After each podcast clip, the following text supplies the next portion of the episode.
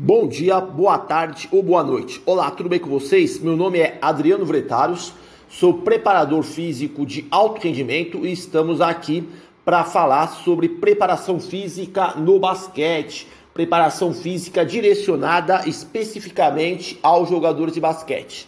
Pois bem, vamos lá. O tema de hoje que eu pretendo discorrer, comentar com vocês é sobre o teste ioiô intermitente aplicado nos jogadores de basquete.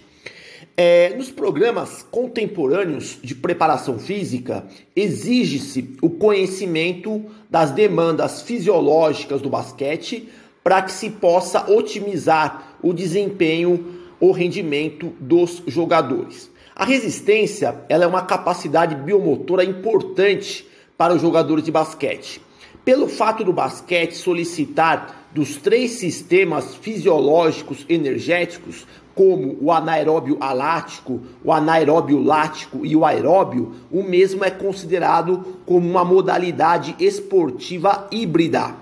As ações motoras de uma partida de basquete são de caráter intermitente, alternando baixas, moderadas e altas intensidades de esforço.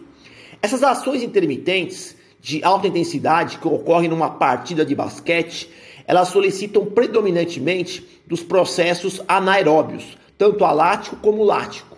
E na recuperação desses esforços, com o jogador parado, andando ou trotando, é requerido do sistema aeróbio, a via oxidativa.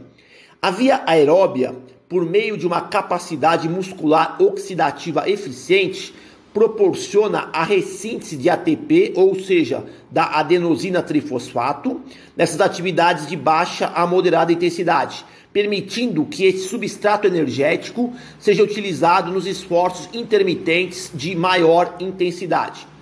É, a literatura sugere que demandas fisiológicas no basquete variam e depende diretamente da idade do jogador, do gênero do jogador, da posição tática e do tempo de prática no esporte.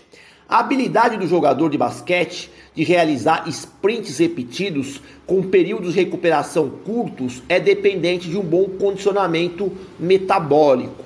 Os sprints repetidos por meio de constantes mudanças de direção incluiria, além dos aspectos metabólicos, também os fatores neuromusculares. Nesse ponto, jogadores de basquete precisam ter uma boa capacidade aeróbica para suportar os sprints intermitentes que ocorrem nas partidas. Um bom condicionamento aeróbico tem relação com adaptações específicas do treinamento que integra integrariam os sistemas pulmonar, cardiovascular, neuromuscular e também metabólico. Valores elevados de capacidade aeróbica estão correlacionados com desempenho superior nos sprints intermitentes. Parece que a potência aeróbica máxima, expressa pelo consumo máximo de oxigênio, é um indicador funcional para avaliar a capacidade de recuperação dos esforços anaeróbicos que acontecem nas partidas. Soma-se a isso níveis de aptidão aeróbica superior nos jogadores de basquete, prepara o organismo dos mesmos para suportar volumes elevados de treinamento. Pesquisas revelam que jogadores de basquete dotados de elevada aptidão aeróbica percorrem grandes distâncias totais das partidas, possuem boa economia de movimento durante os deslocamentos e também apresentam maior envolvimento com a bola nas diversas situações técnico-táticas. No entanto, para avaliarmos a aptidão física aeróbica dos jogadores de basquete, podemos empregar os testes laboratoriais realizados através de protocolos de carga crescentes na esteira ou, por outro lado, podemos realizar testes de campo específicos que reproduzam situações semelhantes aos esforços intermitentes das partidas.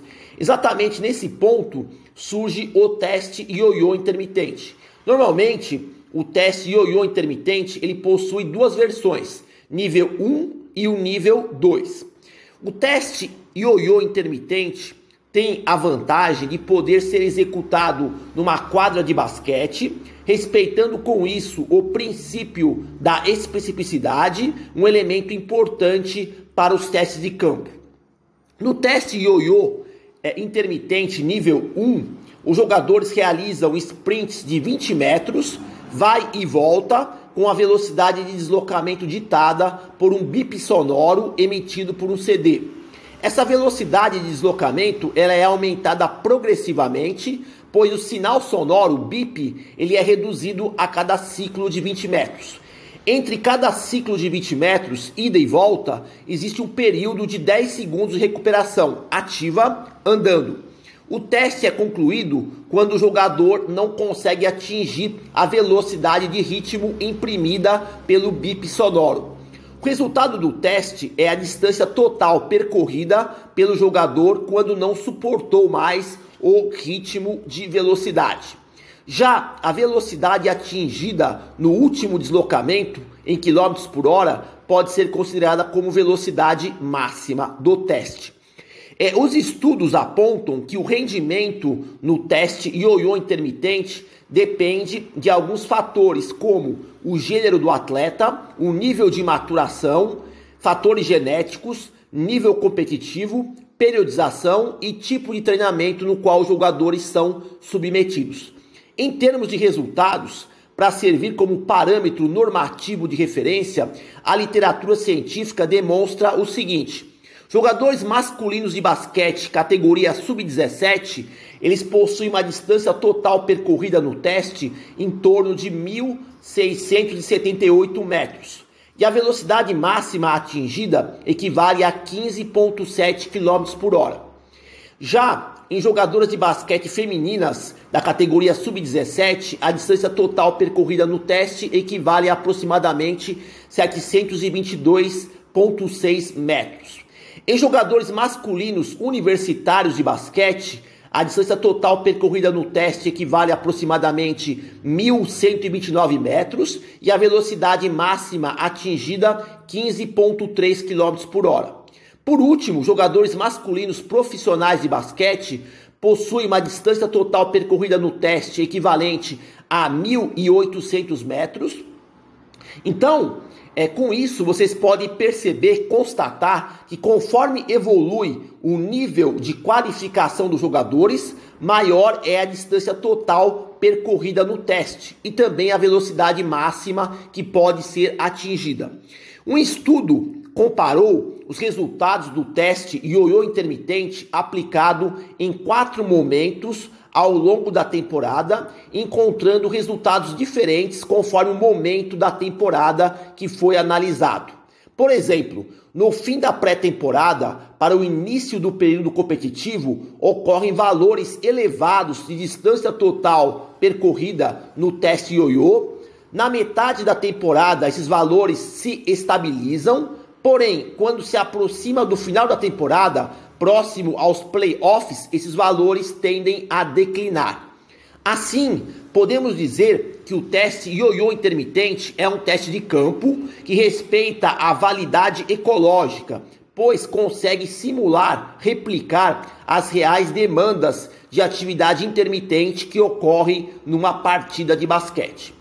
Então, termino aqui aquilo que eu gostaria de discutir sobre o teste ioiô intermitente aplicado nos jogadores de basquete. Bom, por hoje é só. Espero que você tenha conseguido é, obter alguma informação útil para poder aplicar na sua prática profissional. Desejo boa sorte a todos e até a próxima.